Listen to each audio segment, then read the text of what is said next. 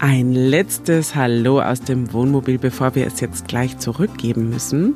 Ich muss sagen, ich bin ein bisschen wehmütig, denn ja, eigentlich könnte ich ganzjährig Urlaub haben. Ich bin so, so gerne auf Reisen und es war wirklich eine wunderschöne Reise. Aber nach dem Urlaub ist vor dem Urlaub und dann können wir ja auch direkt in die Planung für die Herbstferien starten, die wir dieses Jahr erstmalig mit unserem Sohn ja erleben dürfen.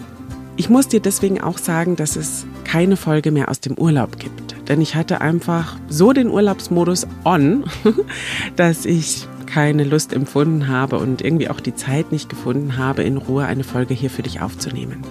Aber ich habe schon lange ein Interview auf Halde, das ich ganz, ganz, ganz, ganz am Anfang mal aufgenommen habe. Sozusagen mein aller, allererstes Interview. Das hört man auch noch ein bisschen. Die Technik, mit der bin ich noch nicht ganz so vertraut. Mein Fragestil war mir noch gar nicht so ganz klar. Aber trotzdem finde ich den Inhalt so schön und so wertvoll, dass ich dir dieses Interview nicht vorenthalten möchte.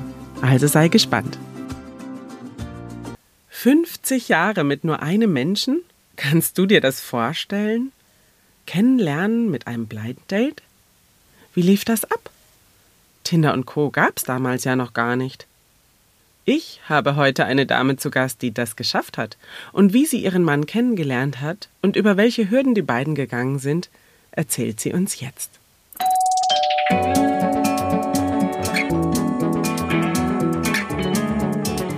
Nebenan, kennst du?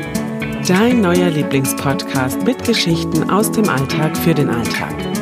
Um neue Blickwinkel für Themen, die vielleicht bisher gar nicht in deinem Fokus waren, zu finden spannende Geschichten zu erzählen, Menschen von nebenan eine Bühne zu geben und vor allem um dir Freude zu machen.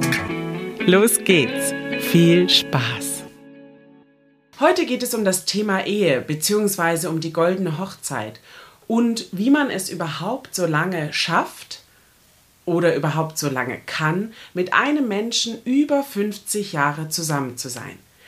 Zu mir kommt heute Helene. Sie ist mein Gast und sie möchte erzählen, wie sie denn das geschafft hat, dass sie 2020 goldene Hochzeit mit ihrem Mann feiern durfte. Herzlich willkommen, Helene. Danke für deine Einladung. Ich hatte noch keine Erfahrung mit diesem Medium, aber ich möchte ein bisschen was erzählen. Ich gehe zurück auf das Jahr 1969 ich habe in einer kleinen Dachwohnung gelebt und äh, ja, Zeitung gelesen. Und da fand ich die Anzeige von einem jungen Mann aus Bayern, der neu in Hannover war und jemand suchte. Suchte er denn jemanden, um. Um das, die Stadt kennenzulernen. Und später hat sich denn daraus entwickelt, dass ich ihm bei seiner Ausbildung helfen konnte. Das ist ja total spannend, weil es damals ja noch kein Internet gab, so wie es heute ist, dass man auf eine App geht oder sich auf einer Internetseite anmeldet und sozusagen die jungen Männer oder Frauen durchscrollen kann und bei denen, die einem optisch ähm, Zusagen hängen bleibt und da vielleicht dann sich ein Date ergibt. Also du hast quasi aufgrund einer Zeitungsannonce jemanden getroffen. Und zwar hat mich das angesprochen, dass er A, aus Bayern war, weil ich das kannte. Wir waren da mit den Eltern ab und zu mal in Urlaub. Ich fand die Gegend und auch die ganze Art schön, denn war er katholisch. Ja, und den habe ich einfach geschrieben. Man hat damals geschrieben. Wir hatten ja auch kein privates Telefon. Und es wurden Briefe geschrieben. Mhm. Mhm. Und daraufhin haben wir uns denn an dem beliebtesten Treffpunkt in Hannover getroffen. Ja, verrat uns doch mal, was ist der beliebteste Treffpunkt in Hannover? Die Uhr am Kröpke. Ist das denn heute auch noch ein ich, beliebtes Dating-Ausflugsziel? Weißt du das? So viel ich weiß, ja. Das ist ja witzig. Das so über diese vielen Jahre, dass sich das gehalten hat. Und das ist damals aber über eine Chiffrenummer, gehe ich davon aus. Oder war dann die ja. Adresse drin? Ja, nein, nee. ich musste an die Zeitung schreiben. Genau. Wenn ich mich richtig erinnere, ja. Für alle, die Chiffre nicht mehr kennen, ich erkläre kurz. Früher gab es in der Zeitung kleine Felder, wo man seine persönliche Anzeige aufgeben konnte, um etwas zu verkaufen, etwas anzubieten, vielleicht auch einen Beruf zu suchen oder eben jemanden kennenzulernen. Und dann war unten so eine kleine Nummer ähm, gedruckt, die man anschreiben musste, also relativ anonymisiert am Anfang. Das erfordert ja auch wahnsinnig viel Mut, da erstmal an die Zeitung zu schreiben. Und die Zeitung hat dann diesen Brief an den oder diejenige weitergegeben. Genau. So war damals die Kommunikation. Bei diesem Treffen, ich meine, wenn ich mich richtig erinnere, sind wir in einen Café gegangen. Es war irgendwann nachmittags, sicherlich ein Wochenende, weil wir ja beide gearbeitet haben. Und irgendwie sind wir gleich ins Gespräch gekommen. Mhm. Trotzdem, dass äh, der Annoncierende damals noch einen sehr starken Dialekt gesprochen hat, habe ich ihn verstanden. Das zeugt ja von großer Weltoffenheit. ähm, Hannoveranern sagt man ja auch nach, dass sie das reinste Hochdeutsch äh, Deutschlands sprechen würden. Und wenn dann da einer aus der bayerischen Gegend kommt, mag das sicher erstmal neu gewesen aber sehr interessant. Ne? mhm, okay. Wie ging es weiter? Wann hast du das Gefühl gehabt, da entsteht jetzt mehr als eine Freundschaft und mehr als die Stadt zu zeigen? Ich glaube, das war gleich beim ersten äh, Treffen, dass äh, er denn doch, wir nennen ihn Karl, dass wir gleich auf das Thema kamen, Eudo, ich mache eine kaufmännische, nein, sie, man hat sich damals gesiezt beim ersten Mal. Ich mache eine kaufmännische Ausbildung und habe keine Ahnung, kennst du jemanden, der mir helfen kann? Ja, sage ich, gleich ich, ich bin Buchhalterin. Wie passend. Als hätte das in der Annonce gestanden, nicht wahr? Nein, das, äh, das stand nicht drin. Ja. Und ja. dann? Und dann ähm, haben wir uns halt so verabredet, dass er mich in meiner kleinen Wohnung besuchen sollte, um eben dieses Lernprogramm mit ihm durchzugehen. Was gar nicht so einfach war, weil wir waren, wenn man die Stadt Hannover kennt, jeweils am anderen Ende mhm. zu Hause. Sprich, er musste mit der Straßenbahn halbe, dreiviertel bis eine Stunde fahren. Mhm. Ich hatte aber eine Vermieterin, die darauf bestand, dass männlicher Besuch um 10 Uhr zu gehen hat. Ja. Und er hatte damals schon die Art, dass er mit älteren Damen einen Deal ausmachte, also er durfte bis elf bleiben. das lag an dem sogenannten Kupplungsgesetz. Genau. Ähm, genau. Was hat es damit nochmal auf sich? Das war auch, galt auch für Eltern, dass man, wenn jemand nicht verheiratet war, nicht zusammen in einer Wohnung übernachten durfte. Mhm, dass da die Eltern oder Vermieter darauf achten mussten? Ja, Wer hätten die sich sonst strafbar gemacht? Wenn das jemand angezeigt hätte, ja. Oh, das sind ja schon richtige Hürden zu Beginn einer neuen Liaison, sage ich mal, gell? Da, das dass jemand von außen da reingrätscht, das würde es ja heute so in der Form wahrscheinlich nicht mehr geben. Nein, auf gar keinen Fall. Und es war auch praktisch nicht möglich, irgendwo Urlaub zu machen. Mhm. Und es sei denn, man hatte eben nicht die Wahrheit gesagt. Mhm. Ja. Gut, ich habe ihm helfen können. Er hat auch diese, seine dritte Ausbildung, mit sehr gut bestanden. Er war ja jetzt schon in der dritten Ausbildung und brauchte keine Berufsschule mehr. Da hat, hat er sich wohl auch schwer, um den Stoff sich selber beizubringen. Also wir haben es geschafft. Und dann, nach der Prüfung, war denn das Thema, ich äh, gehe nach Schweden. Der Karl ist im Holzfach und das war einfach die logische Folge. Mhm. Gut. Ja. Waren da schon Schmetterlinge zu dem Zeitpunkt im Ganz Bauch? sicher. Das Ganz war sicher. schon so mhm. selbstverständlich. Das ist eine Episode, die muss ich erzählen. Dann sagte er zu mir, Mensch, kannst du nicht ein bisschen mit mir zum Karstadt gehen und äh, was für einen Hausstand einkaufen? Ja. Und dann, ja, was brauchst du denn alles? Und dann waren wir in der Abteilung äh, Handtücher und sowas. Dann nahm er einfach so einen Stapel, das ist so seine Art einzukaufen, damit es ja schnell geht. Und da sage ich so zu ihm, nimm mal nicht so viel gelbe, da hab ich, die habe ich schon. okay. Äh, Ansage? Weil, weil das bei uns zu Hause üblich war, dass die Mutter darauf Wert legte, dass wir von unserem Lehrlingsgehalt schon ein bisschen Aussteuer angespart haben, ah, gekauft ja. haben. Mhm. Hat er mich nur groß angeschaut, hat das hingelegt und hat sich eine andere Farbe ausgesucht. Das war aber jetzt nicht kein Thema. Okay. Und dann ist er denn, ja, sobald das denn möglich war, der hatte eine Vermittlung nach, zu einem Sägewerk in Südschweden, der ist er halt dahin.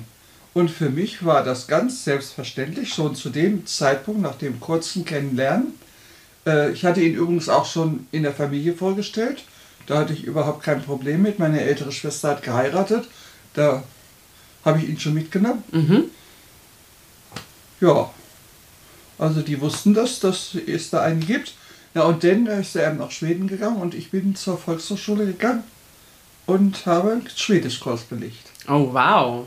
Also im Hinblick, ihn dort zu besuchen oder im Hinblick, da auch zu landen? Ja, Auch da zu auch dazu, wohnen? Mhm. auch da zu wohnen. Also für mich äh, wäre es selbstverständlich gewesen, da auch auszuwandern, wenn man so will.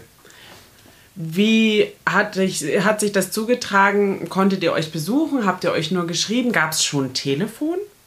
Nein, wir haben nur geschrieben. Okay. Äh, ich weiß nur, dass er dauernd in dem, in dem Sägewerk, wo er gearbeitet hat, ins Büro gelaufen ist und immer glücklich war, wenn ein Brief da war. Ich weiß nicht, ob wir ja, wohl beinahe täglich geschrieben haben, ja.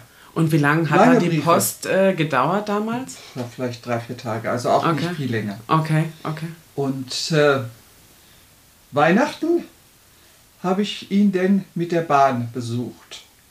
Was ein großes Abenteuer ist. Äh, man muss ja den Zug suchen. Dann ging das über Kopenhagen, dann äh, im Schlafwagen und dann in Schweden nochmal umsteigen. Und das war für mich so gruselig. Ich war ja nun auch noch nicht so alt und auch nirgends Reiseerfahrung. Ich war noch nie allein unterwegs.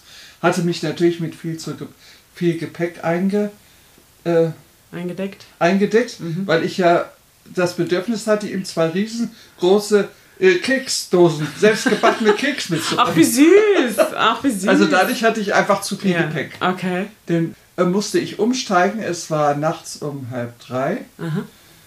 Da hatte ich über eine Stunde Aufenthalt. Ich bin ja raus und habe auf den nächsten Zug gewartet und die haben den Bahnhof abgeschlossen. Ach du. Es war Dezember, Ach, du es war Schweden und es war wirklich sehr kalt. Ja, Und alles finster. ja, Und den weißt du ja nicht, kommt der Zug wirklich. ja. Also gut, auch das habe ich geschafft. Und in Münsteros, so hieß der Ort, wo er war, hat er mich denn abgeholt. Ja, und es war richtig Winter. Ich hatte mir ein paar ganz schicke, helle Wildlederstiefel gekauft. Mhm. Was ein Fehler war. Für den Schnee nicht ganz geeignet, vermutlich, Weil es am nächsten Tag hieß, du, wir gehen jetzt in den Wald und holen Weihnachtsbaum. Helles Wildleder, Ja. patschnass. Also die waren danach nicht mehr so schön. Ah. Gut, Schade. aber das war alles, das spielte alles keine Rolle. Das war alles normal und, äh, Ist ja eine Geschichte wert heutzutage. Ja. ja. und dann gibt es noch eine lustige Geschichte, denn wurden wir Heiligabend, also dann ging man da auch in die Kirche, das war interessant für mich, weil die haben so einen Ritus zwischen unserem katholischen und evangelischen, also sehr feierlich und auch wenn man nichts versteht, man hat das schon mitmachen können. Ja. Anschließend Abendessen beim Chef. Mhm. große Tafel, der hatte selber drei Kinder, auch schon mit Partnern. Also richtig große Tafel. Und wenn man weiß, dass damals in Schweden Alkoholverbot war oder, und denn dadurch sehr teuer, es gab nach diesem Essen einen klaren Aquavit-Schnaps. Gut, jeder so ein kleines Gläschen. Und ich bin das ja aus, war ja das aus Hannover gewohnt, wenn man einen Schnaps hinterher trinkt, den trinkt man halt und zwar ganz aus. Die ganze Familie schaute mich an. Das sollte den ganzen Abend reichen. Da hatte Karl jede Menge zu tun, um zu erklären, dass das bei uns üblich ist und dass ich keine Alkoholiker bin. Ach du je. ja. Nur diese Episode dazu. Gut.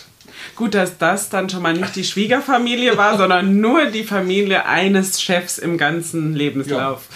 Gut, das hat ihm aber den im nächsten halben Jahr nichts geschadet. Äh, Er hatte nur das Problem, dass er eine Arbeitserlaubnis von der, vom Konsulat brauchte, weil die war abgelaufen.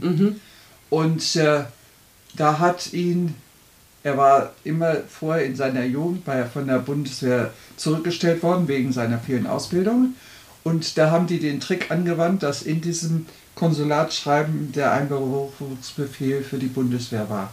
Damals hatten wir noch Wehrpflicht. So, was machen wir jetzt? Das ignorieren, dann ist man fahnenflüchtig, dann kann er nicht mehr nach Hause. Er hatte ja aber auch damals noch Eltern. Und dann haben wir uns das gut überlegt, dass er doch nach Hause muss Mhm. und eben diese Bundeswehr eben abdienen muss. Und aber in der Zwischenzeit hatte ich Anfang 1970 den meinen Führerschein gemacht. Ich hatte den vier Wochen, habe das alte Auto von meinem Vater abgekauft und bin alleine mit diesem Auto den nach Schweden gefahren. Das Mutig. nä- das nächste Abenteuer. Ich wundere mich heute noch, dass meine Eltern da nichts dagegen hatten. Okay. Wussten die überhaupt, wo du hinfährst? Nee, natürlich. Ja. Äh, sie Okay. wussten ja die Verbindung. Ja. Sie hatten ihn ja auch schon kennengelernt, Ja. bevor er Okay. äh, Und er war auch zwischendurch mal in Deutschland gewesen. Und der, das Krasse war, und dann meinte er auch noch, ach, wenn du schon mit dem Auto kommst, kannst du doch auch ein bisschen was schmuggeln. Und dann Noch einen neuen Aquavit für den Chef, oder Ja. was? ein paar Weinflaschen unterm Sitz und halt alles so. Aha. Ich musste es mir ja auch leisten können. Ja. Also so richtig teure Sachen waren es nicht. Ja. Ich hatte ja auch nicht so das Geld. Und dann musste ja Travemünde, Trelleborg, geht man über auf eine Fähre. Ja. Komme ich da nachts an, auf die Fähre, da interessiert es ja keinen, denn in eine Kabine, weil das ja, die Fähre geht über Nacht und äh, am anderen Morgen um 6 Uhr legen die an und dann, wie kommst du von dieser Fähre runter, ohne dass die dich kontrollieren? Mhm. Es ist alles gut gegangen. Mhm. Ich war natürlich todmüde, hatte kein Auge zugemacht und dann war diese Fahrt nach Münsteros vier Stunden. Das ging schon denn an meine Grenzen, weil in Schweden die Straßen sind kerzengerade. Ja. Ja. Du hast eigentlich nur den Horizont, rechts und links Wälder und darfst nur 90 fahren. Mhm. Und die Gefahr dabei einzuschlafen. Ja. Ja. Ja. Er hat mir dann hinterher erzählt, als ich denn da ankam und die Tür aufgemacht habe, bin ich praktisch in die Arme gefallen. So Und wundskaputt so war ich. ungefähr gleich eingeschlafen. Ja. Mhm. Ja, und dann bin ich praktisch, äh, waren wir ja dann mit zwei Autos da und haben dann nach einer Woche oder so den Umzug nach Hause gemacht. Und Okay. zwar aber dann zu meinen Eltern, weil er hatte ja in Deutschland keine, kein Zuhause. Okay. Ja, die haben ihn auch aufgenommen. Wie war denn da dann das? Da hat er seine Sachen untergestellt und er musste nach Amberg zur Bundeswehr. Ach so, okay. Gut. Vier Wochen haben sie ihn behalten, bis sie denn auf die Idee kam, ach, wir tun ihn mal erstmal durchchecken. Mhm. Und da er ja denn einer der älteren Wehrpflichtigen gewesen wäre, hat er in Schweden Sport übermäßig getrieben. Okay. Das hieß, bei der Bundeswehr hatte der plötzlich Herzprobleme und sie haben gesagt, so, wir können dich doch nicht gebrauchen, Schlussende nach vier Wochen und dann stehst du praktisch auf der Straße. Und das war jetzt die einzigen vier Wochen, wo er arbeitslos war. Also ausgemustert nach Dienstantritt, Ja. sozusagen. Anstatt ah. dass sie vor, vorher nochmal den Test machen, Ja. also die vier Wochen. Ach, Und in je. der Zeit bin ich aber nach Amberg mal gefahren an einem Wochenende, hatte mich vor in Nürnberg bei zehn Firmen beworben, weil Ach, ich hatte, ich wollte in Nürnberg denn arbeiten, solange er in Amberg in der Kaserne ist. Das ist ja nicht weit auseinander. Ja. Ja. Oh, war ja. Unterwegs äh, machte der Opel die Biege, mein altes Auto. Den habe ich, äh, Gott sei Dank, auch ADAC-Mitglied. Ach, den gab es damals auch schon. ja, die gelben von Anfang Engel. an. Mhm. Äh, in eine Werkstatt. Aber ich hatte ja für das, was sie reparieren mussten, nicht so viel Geld. Man hatte ja keine Schecks und hatte keine Bankkarte. Das muss man alles wissen. Das ist Mhm. eine andere Zeit gewesen. Und dann habe ich Gott sei Dank meine Eltern erreicht. Mädchen, komm nach Hause, du bist doch noch gar nicht weit. Das war irgendwo im Hessischen. Mhm. Ich sage, nee, ich komme nicht nach Hause, der wartet ja auf mich. Und dann haben die mir, das war am Samstag, über die Post Geld schicken können.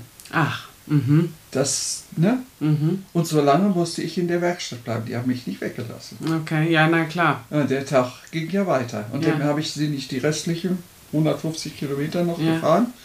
Und der arme Kerl war in Amberg an der Straße die ganze Zeit. Wir konnten uns ja nicht verständigen. Ja, es gab ja kein Handy, wie gesagt. Mhm. Verrückte Zeit. Und Kann man sich heute eigentlich gar nicht mehr vorstellen, weil man ja eigentlich nahezu ständig und immer erreichbar ist. Zumindest jeder, der ein funktionstüchtiges Handy hat. Kann man sich wirklich nicht vorstellen. Mhm. Und dann äh, die erste Sache war, du, ich brauche hier nicht bleiben. Mhm. ja, was machen wir jetzt? Und dann sind wir, glaube ich, nach Nürnberg gefahren, haben uns da ein billiges Hotel gesucht, der hat uns sogar genommen.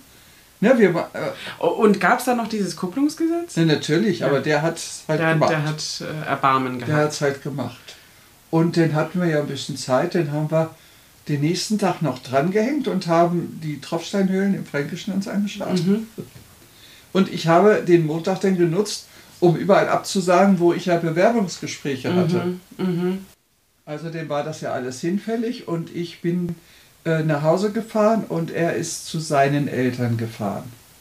Um da, weil der, weil er kommt ja aus der Gegend, aber auch nur zu einem kurzen Besuch und kam dann nach Hannover. Ja, jetzt haben wir, was machen wir jetzt? Gehen wir wieder nach Schweden zurück? Oder erstmal nicht, weil in Schweden war denn das so, dass äh, die Sozialisten an der Macht waren und wir wären denn doch äh, trotz der vielen Ausbildung nur Gastarbeiter gewesen. Mhm. Und ich auch, ne? Mit Mhm. meinen bisschen Sprachkenntnissen hatten wir eigentlich nicht viel Chancen. Also kam, sind wir auf die Idee gekommen, zu einer schwedischen Firma in Bremen oder Hamburg, um später wieder dahin zu können. Ah. So ist das Ganze entscheidend. Ja, aber was machen wir jetzt?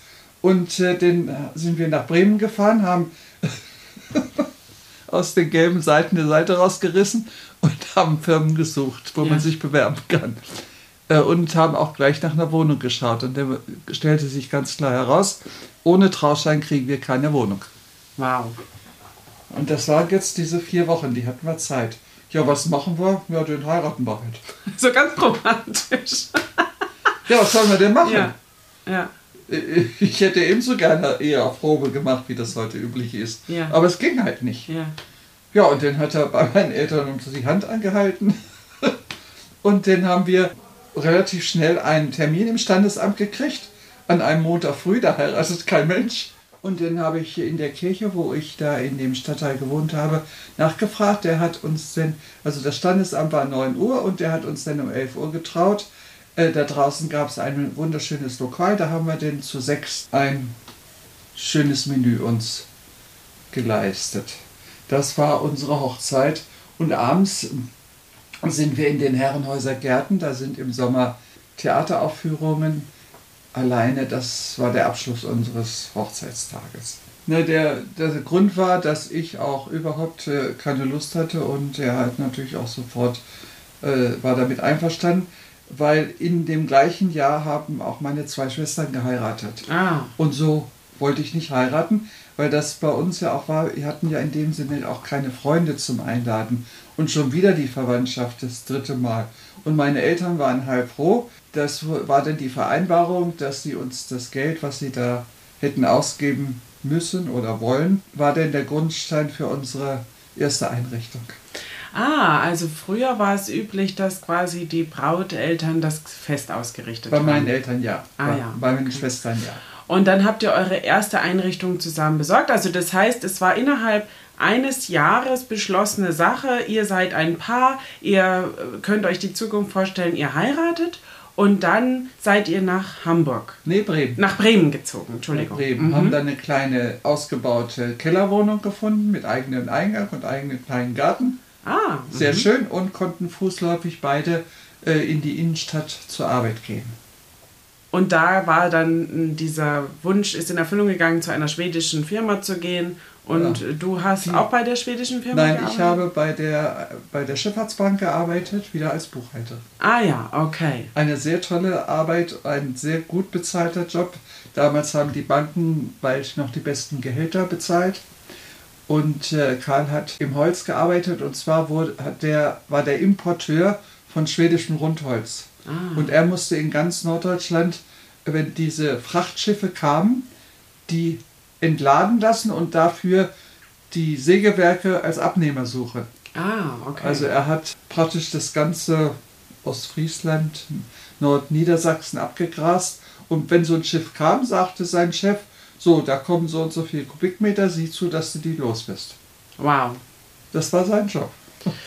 Und Weil- er hat es geschafft. Was ich jetzt total irre finde, ist, dass die Kennenlerngeschichte eigentlich super kurz ist, aber so krass intensiv sich anhört, weil einfach in den paar Monaten ja wahnsinnig viel passiert ist und auch sehr, sehr viele Entscheidungen getroffen werden mussten und getroffen wurden. Also ohne langes Zögern und Zaudern, was ja zumindest meiner Beobachtung nach heute schon oft ein Hinderungsgrund ist, weil man viel zu viel nachdenkt darüber, ist das jetzt das Richtige, mache ich das jetzt so, was ist, wenn ich das so und so entscheide, ist es dann für meine Zukunft gut oder schlecht? Also es wird ja ganz oft eigentlich viel zu viel nachgedacht und abgewogen. Bereust du, dass du dich so schnell entschieden hast? Überhaupt nicht. Für mich war das genauso wie für ihn weg von zu Hause. Mhm weil ich bin ja mit äh, vier Geschwistern aufgewachsen, immer eine große Familie und äh, ja, ich hatte wohl auch diese Abenteuerlust, was zu riskieren, ohne zu wissen, ob es gut geht. Das ist schon toll, vor allem ja. für die damalige Zeit und die damaligen Verhältnisse. Ne? Wenn ich so denke, dass ihr ja schon einfach früh diese Hürden hattet, euch eigentlich nicht sehen zu können, dann euch nicht sehen zu dürfen, beziehungsweise ja. nur auf Gutdünken von Herbergsleuten da zusammen sein konntet und natürlich den Schritt der Ehe eingehen musstet, bevor man überhaupt richtig drüber nachdenken konnte, was das, was das dann in Zukunft wird. Jetzt ist das ja ein Jahr, von dem wir sprechen. Jetzt mittlerweile seid ihr 53 Jahre verheiratet. Das ist eine irre lange Zeit. Wahrscheinlich gab es unglaublich viele Stationen auf diesem Weg oder seid ihr immer in Bremen geblieben?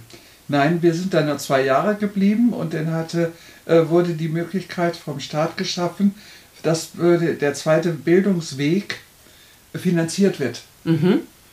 Und das äh, hat der Karl denn gerne angenommen. Dann sind wir äh, nach Oberbayern, nach Rosenheim, in, ans Holztechnikum. Das mhm. war, da war er schon als Bub dass er da ein paar Kurse gemacht hat, das war das Ziel. Mhm. Gut. Und für mich war das immer selbstverständlich, meine Arbeit aufgeben, mhm. Koffer packen und ja, und umziehen. Damals reichte noch ein kleiner Transporter, den man sich leihen konnte. Mhm. Ja. Und dann mit Sack und Pack nach, nach Bayern. Nach Rosenheim. Wir hatten uns dann eine Wohnung angeschaut, toll mit Bergblick, bis wir den aber wirklich hinkamen war das Haus schon wieder davor gebaut, vom wegen Bergblick. Aha. und dann war das so ein Betonhaus, da sind wir nicht lang geblieben. Wir haben furchtbar Schwierigkeiten gehabt, überhaupt einen Dübel in die Wand zu kriegen und er hatte auch keinen richtigen Schreibtisch. Und dann haben wir uns in Neubeuern eine neue Wohnung gesucht, die ungefähr so 15 Kilometer Richtung Berge ist. Und da haben wir dann in einem Haus oben das Dachgeschoss mieten können. Und da haben wir uns wohl gefühlt. Und da bin ich dann, äh, ich habe, wir hatten eigentlich immer so ein bisschen was auf dem Konto, dass ich nicht sofort Arbeit suchen musste. Also bei jedem Umzug hat man mir, habe ich so vier, sechs Wochen gehabt an denen, um, die du dann auch nutzen konntest, ja. um anzukommen und dich erstmal zu bewerben und dir was zu suchen? Ja, genau. Und mhm. Koffer auspacken, was man halt alles mhm. so machen muss. Ne? Mhm. Karl ist ja immer gleich gegangen oder hat irgendwas angefangen und ich hatte dann die Zeit.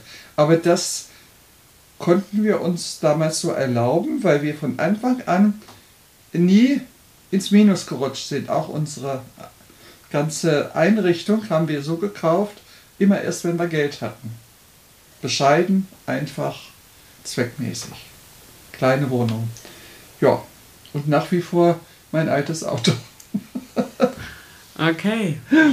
Gut, und äh, dann, da habe ich sogar verschiedene Arbeitsstellen gehabt. Das eine war nichts, da hatte ich ein ungutes Gefühl in der Buchhaltung und dann habe ich die Chance gehabt, im Landerziehungsheim Neubeuern eine Krankenvertretung in der Buchhaltung zu machen. Das ist ein Internat oben auf dem Berg. Das war damals meine fitteste Zeit. Wir haben unten im Tal gewohnt und ich musste täglich den Berg überwinden auf Treppen. Mhm. Zu Fuß. Dein Workout schon morgens ja. und abends dann. Mhm. Genau. Und äh, die haben, da war ich aber doch wohl so gut eingearbeitet, dass die mich über diese Krankheit der Mitarbeiterin behalten haben. Ach, wie schön. Mhm. Bis wir denn wieder umgezogen bis, seid? Äh, ja, der Karl seine Ausbildung fertig hatte. Mhm. Dann hat, haben wir was gesucht in ganz Deutschland, also mit einer Landkarte auf dem Tisch.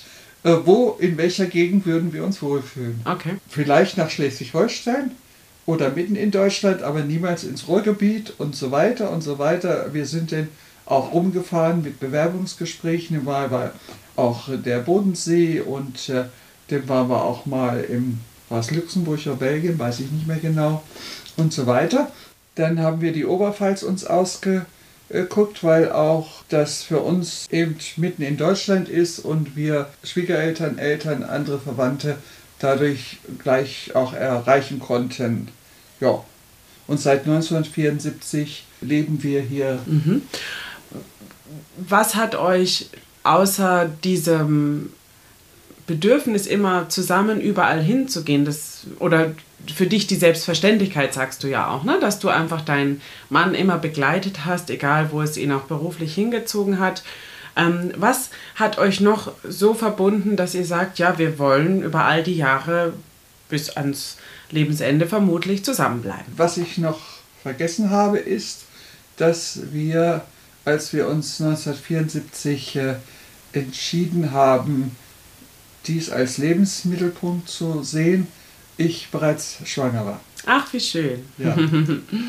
Und dadurch, dass eben der Karl einen sehr guten Posten von Anfang an bekam, ich die Freiheit hatte, zwölf Jahre nicht arbeiten zu gehen.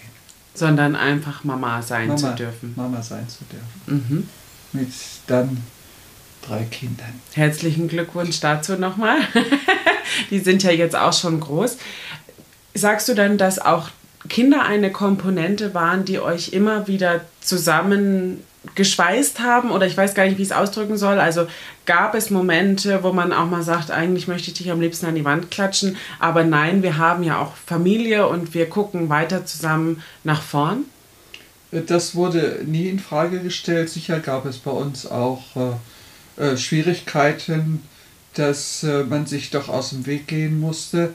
Ich war ja zwischendurch, denn als ich die kleinen Kinder hatte, fast vier Jahre alleinerziehend weil er in einer anderen Stadt gearbeitet hat und nur ab und zu mal nach Hause kam. Das war eine nicht so leichte Zeit, aber ich habe das nicht hinterfragt und ich habe es ja auch gemeistert. Und im Nachhinein sehe ich das nicht als Manko an. Bloß danach äh, wurde es denn sehr schwierig, denn kam eben die Selbstständigkeit 1985 das waren denn doch relativ schwierige Jahre.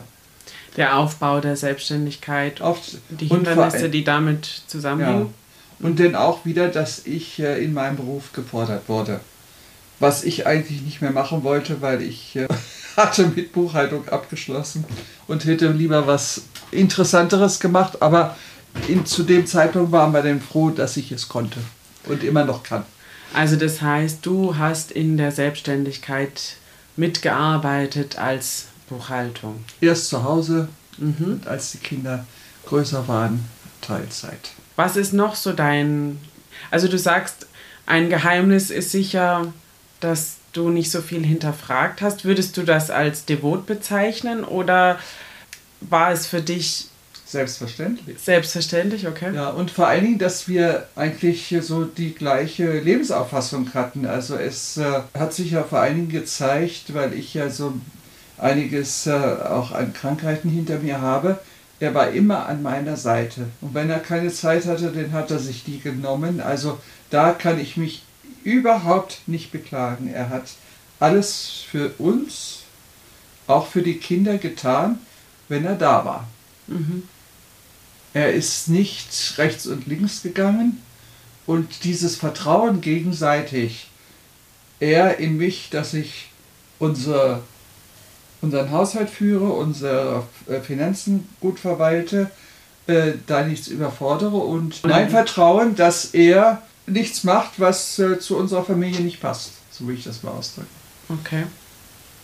Also gegenseitiges Vertrauen. Absolut. Nicht hinterfragen. Nicht zueinander stehen in guten wie in schlechten Zeiten. Ja. ja also dieser typische Satz der Hochzeit, ja. den man sich ja auch verspricht, ja. den konntet ihr beide immer guten Gewissens einhalten oder ähm, umsetzen? Trotzdem, dass wir eigentlich äh, kaum jetzt so Freizeit, was äh, die Menschen heute erwarten von ihrem Leben. Wir haben auch mit den Kindern später als wir die eigene Firma hatten, grundsätzlich nur die Pfingstferien genommen, weil wir da acht Tage abwesend waren. Mhm. Aber das hat uns gereicht. Da haben wir äh, sehr schöne Urlaube auch an der See und so gemacht. Und äh, denn das ganz große Ziel, was wir denn auch erreicht haben, trotzdem, dass das keine einfachen Jahre waren, äh, Silberhochzeit unsere erste große Seereise. Und da war ein Grundstein gelegt dann für ein neues Hobby, sozusagen ein gemeinsames, ja? Kann ja, man das so sagen? Was denn aber doch ein paar Jahre gebraucht hat, ja. Ja, bis ihr die Zeit dann einfach auch hattet, diese Reisen zu ja. unternehmen. Ähm, mich würde noch interessieren, was würdest du vor allem unseren jungen HörerInnen empfehlen oder raten, wenn sie denn ja, meinen, die große Liebe gefunden zu haben? Was ist so dein Rezept für eine lange, glückliche Ehe? Vertrauen, Vertrauen, Vertrauen. Gar nicht irgendetwas, äh, und wenn man das von Anfang an nicht hat, dann die Finger davon lassen.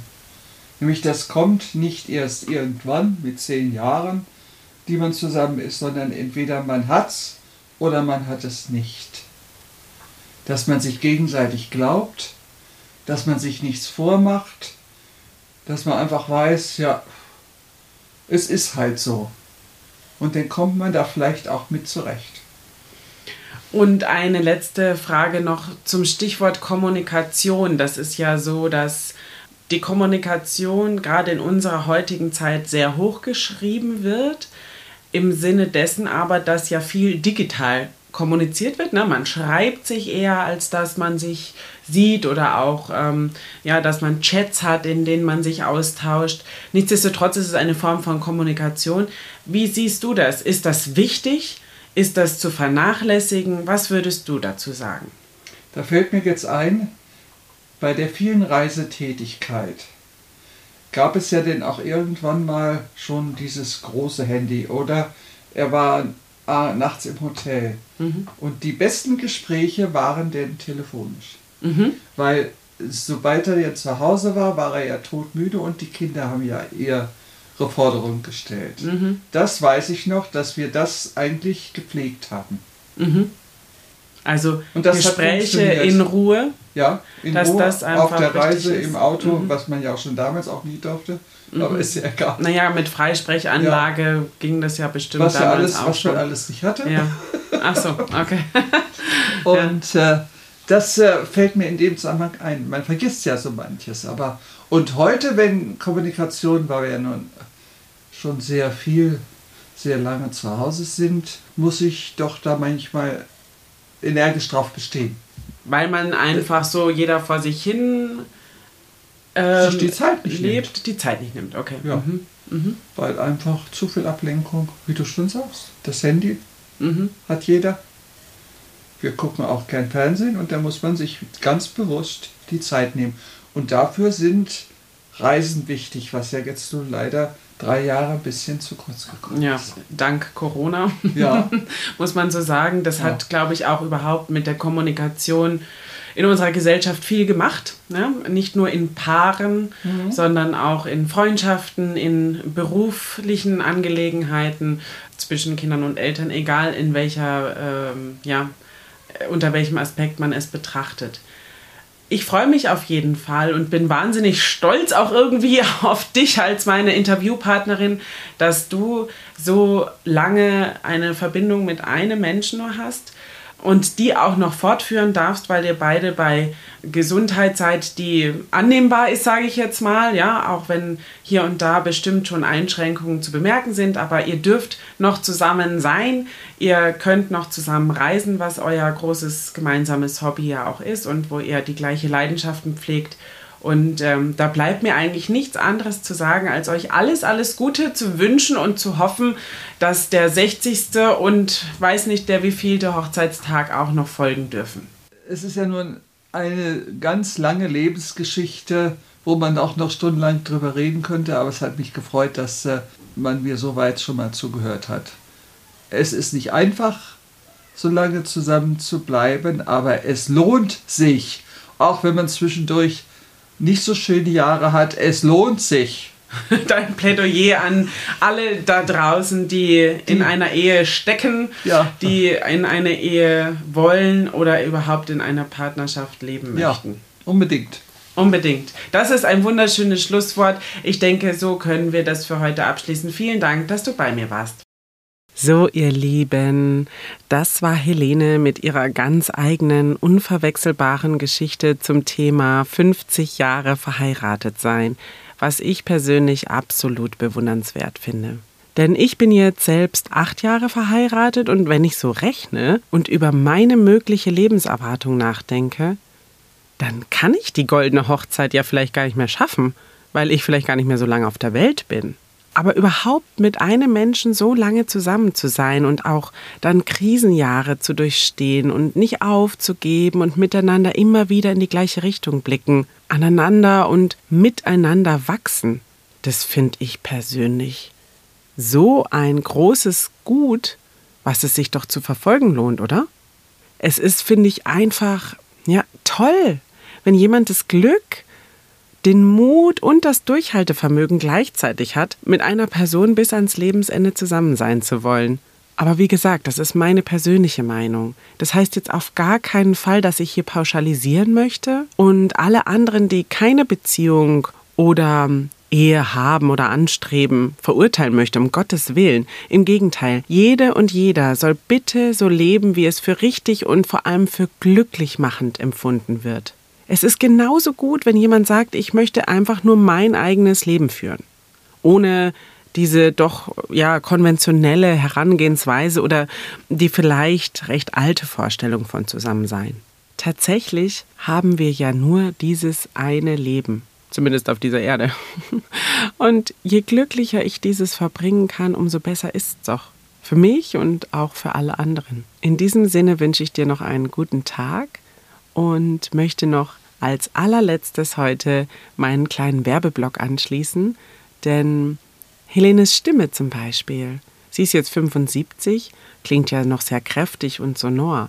Das kann aber leider auch im Alter etwas anders aussehen einfach aufgrund der körperlichen Beschaffenheit, des Verfalls, die Muskulatur kann schwächer werden, körperliche Beschwerden kommen hinzu etc. Und in dem Fall kannst du dich auch an mich als Stimmcoach wenden, weil ich dir helfen kann. Die Stimmlippen sind Muskeln und Muskeln können trainiert werden, egal in welchem Alter. Jetzt aber wirklich. Mach's gut. Ich bin Vera von nebenan. Kennst du? Dein Podcast mit Geschichten aus dem Alltag für den Alltag.